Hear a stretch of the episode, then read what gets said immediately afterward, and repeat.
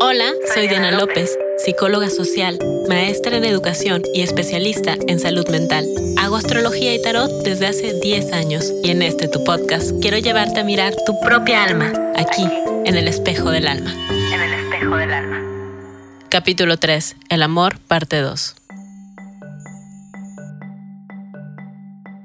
Hola a todos, bienvenidas, bienvenidos. Gracias por venir a mirarse una vez más en el espejo del alma. El día de hoy estoy con un amigo querido, Armin Sebastián Pérez. Él comenzó a ser mi amigo hace más o menos un año porque me invitó a salir. Claro, eso no, no resultó y ahora somos grandes amigos. Y en ese sentido me gustaría que habláramos con él acerca del amor. Hasta ahora en este podcast no hemos tenido ningún invitado hombre este tercer capítulo vamos a escuchar a los hombres, escuchar qué tienen que decir y cómo miran de distinta forma el amor. La vez pasada estuvimos hablando un poquito con Ale sobre el amor, pero yo me quedé con más dudas que con respuestas. Y luego conversaba con él y le dije, tienes que venir al podcast, necesito que las personas escuchen también tu mensaje acerca del amor. Estoy leyendo en las noches Repensar el amor de Mónica Berg es un libro cabalista. Y quiero comenzar este episodio con una frase de Rumi. Tan pronto oí mi primera historia de amor,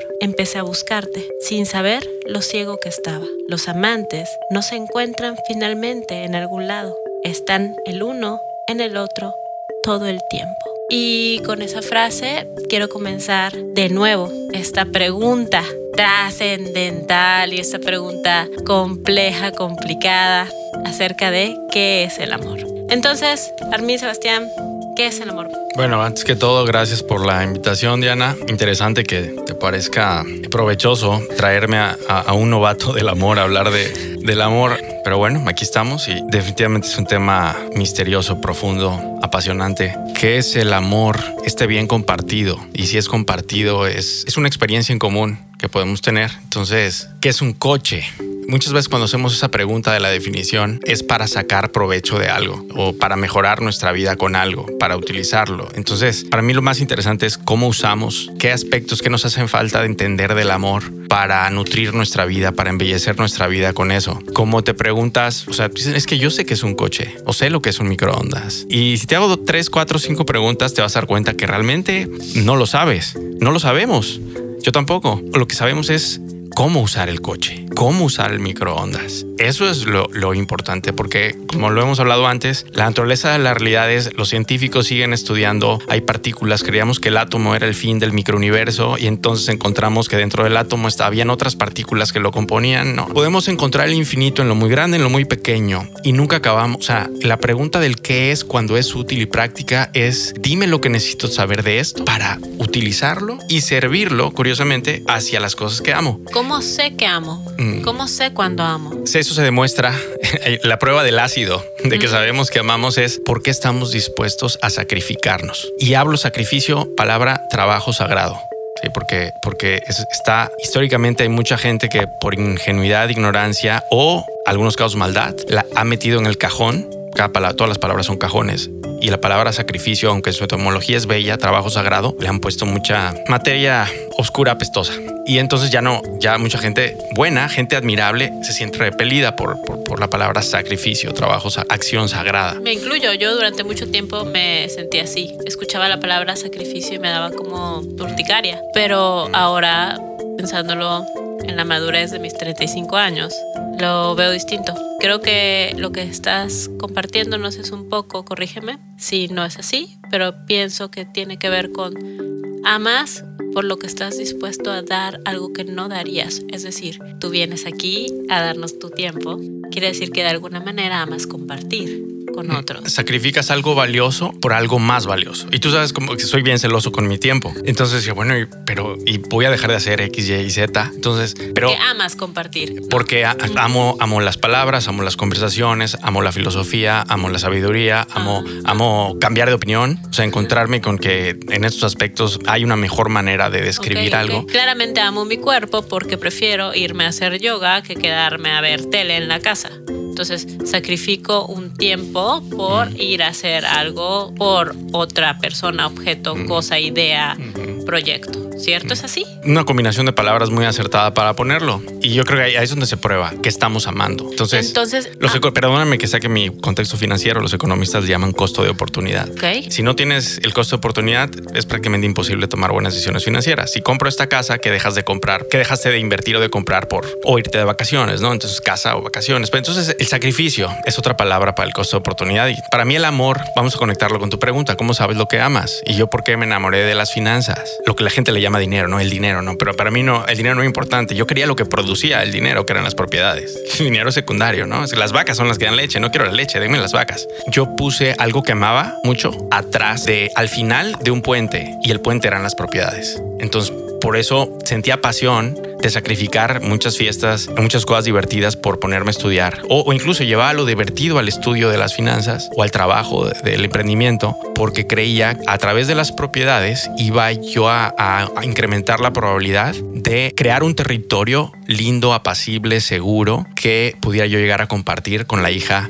de un rey, una reina, una princesa. Ya sabes, bueno, est- estos sueños empezaron a los seis años, ¿no? Porque a los seis años la gente me empezó a preguntar, ¿qué quieres ser de grande? Yo les decía, pues rico. Pero antes de eso yo me había enamorado de mi maestra de kinder de tercero. Era una de las manifestaciones del, del ánima, ¿no? Si nos ponemos psicológicos aquí. Y luego me di cuenta, bueno, en mi, en mi territorio, ¿quiénes son los hombres que conquistan a mujeres? Como que se parecen a mi maestra de tercero de kinder. Y entonces ahí empezó el complejo a producirse y las asociaciones. Y dije, ah, claro, pues la- claro que me van a gustar las propiedades. Si aprendo a usarlas, puedo construir este territorio bonito, agradable, donde la gente, porque yo vi que los buenos propietarios eran respetados, admirados, queridos, pero el amor no era, la propiedad es, era un medio, un cuerpo para el bien más grande, que es la relación, eso con lo que, no- que te quieres relacionar. Y definitivamente estaba yo dispuesto a sacrificarme y me sacrifiqué mucho tiempo para, para llegar a ese bien. Ok, entonces, amor es sacrificar, es poner por encima, una preponderancia. Es, esto está por encima de lo demás y cuando yo lo pongo por encima, entonces lo estoy amando de alguna manera. Diciéndolo así, puedes decir es que por ahí empieza el amor. No estoy seguro de que por ahí empiece, pero es un ingrediente indispensable.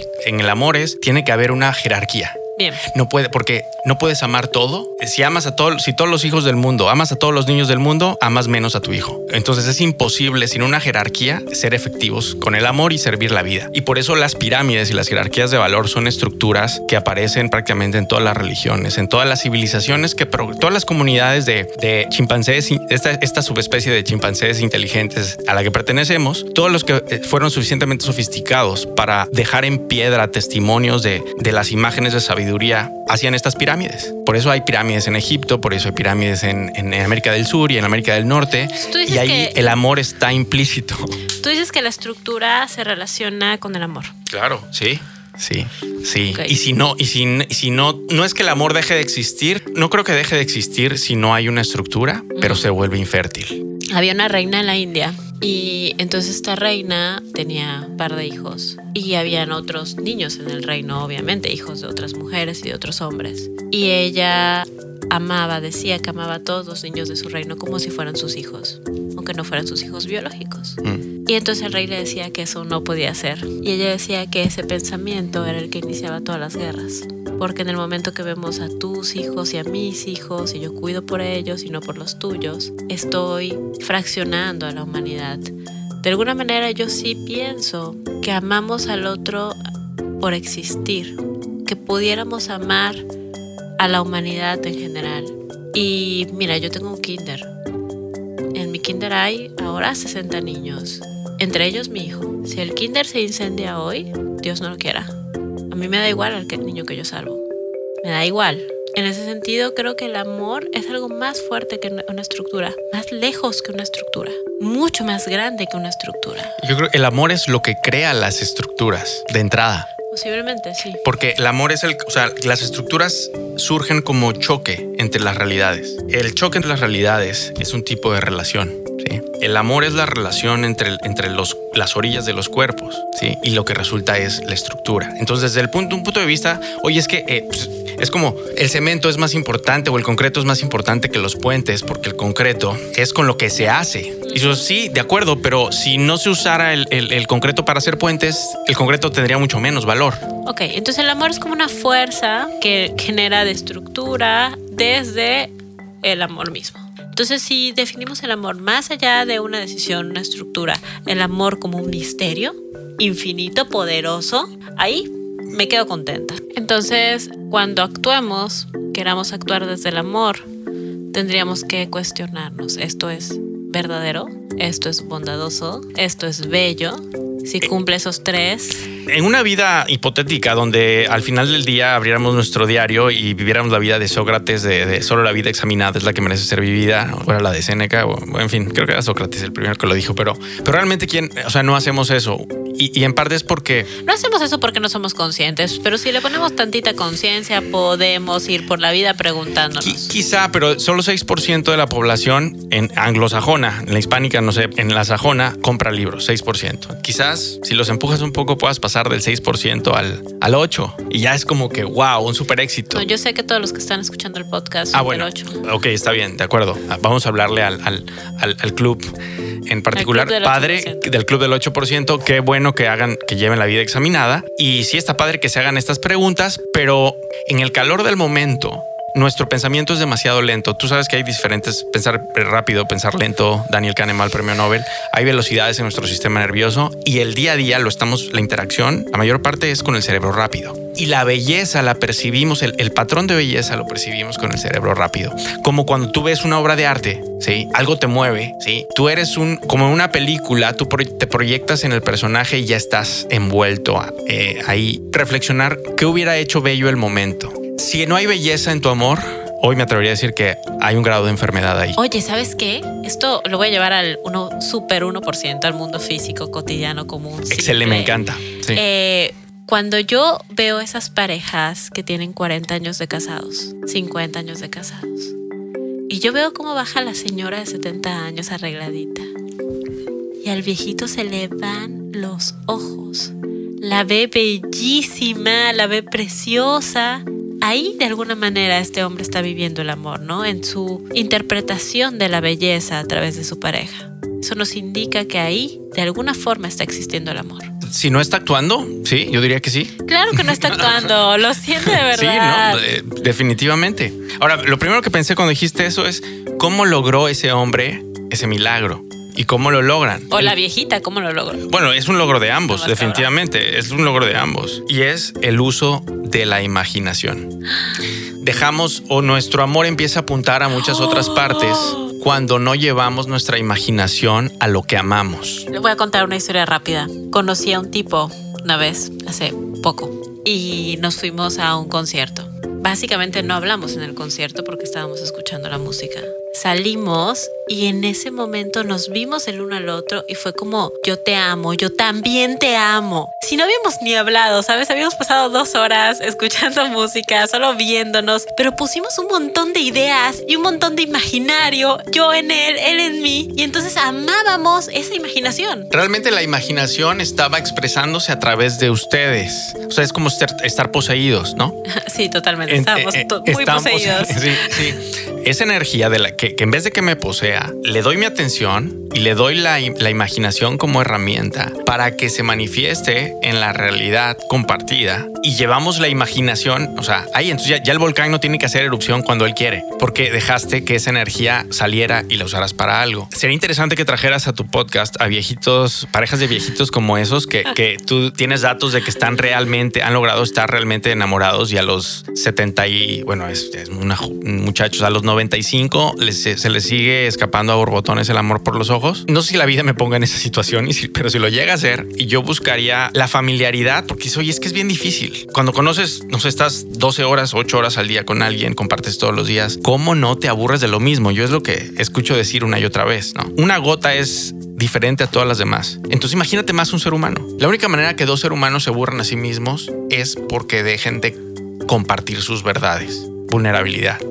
Sí, entonces cuando llega un punto donde defiendan sus partes más interesantes, que son donde sienten dolor, que también es donde sentimos más placer. La zona cero son las zonas donde sentimos más dolor y más placer, ambas, sensibilidad. Entonces dejaron de ser vulnerables, ¿no? Y, y quizás porque no fueron cuidadosos, compartiendo, porque realmente duele. Y entonces la imaginación ya no tuvo materia con qué trabajar. Yo diría, la familiaridad te da muchos datos de la persona entonces te da herramienta para ser creativo. Es como le das muchos legos, ¿no? La imaginación con muchos legos diferentes puede ser más imaginativo que cuando conoces, que cuando tienes poquitos legos. Porque una persona que conocemos mucho la vemos como algo que con lo que es difícil ser creativo e imaginativo. Al contrario, tengo más datos de ti. Puedo ser creativo e imaginativo de, muchas más maneras. Ahora, esto es en la hipótesis, porque yo no lo he vivido en el contexto de una pareja. Una, por edad y dos, porque no, mis relaciones no han durado tanto como para tener tiempo de aburrirme.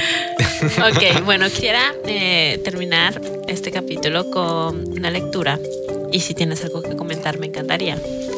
El propósito del amor es conectarnos a la luz divina, que es infinita y más poderosa que cualquier cosa que podamos imaginar.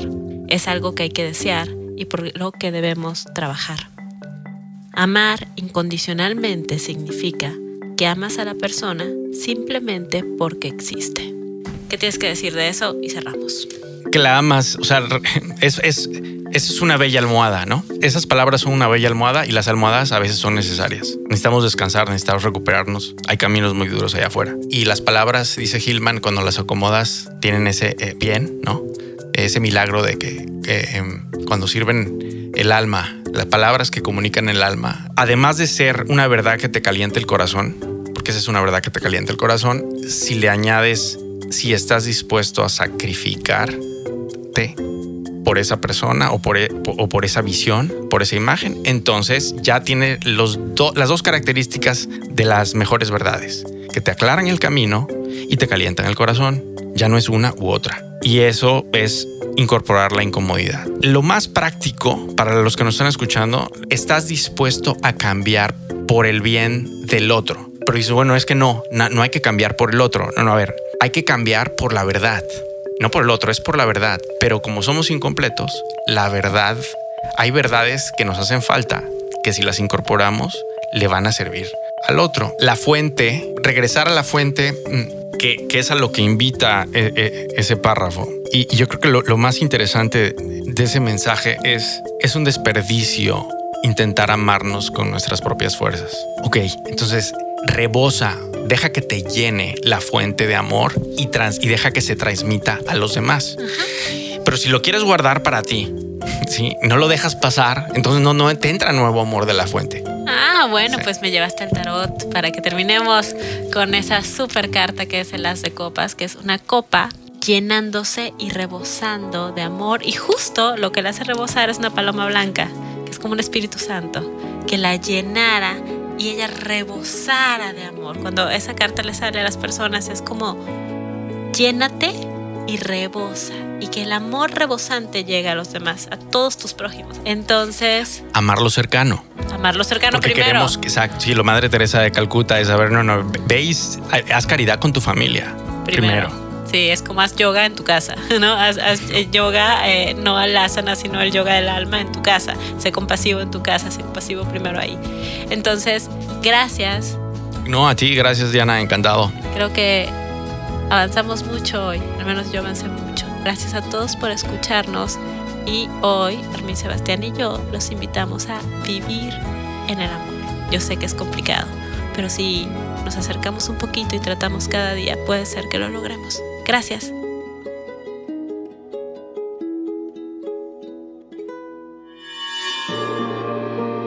Hola, soy, Diana. Gracias por venir a mirarte en el espejo del alma. En el espejo del alma. Episodio 1, la era de Acuario.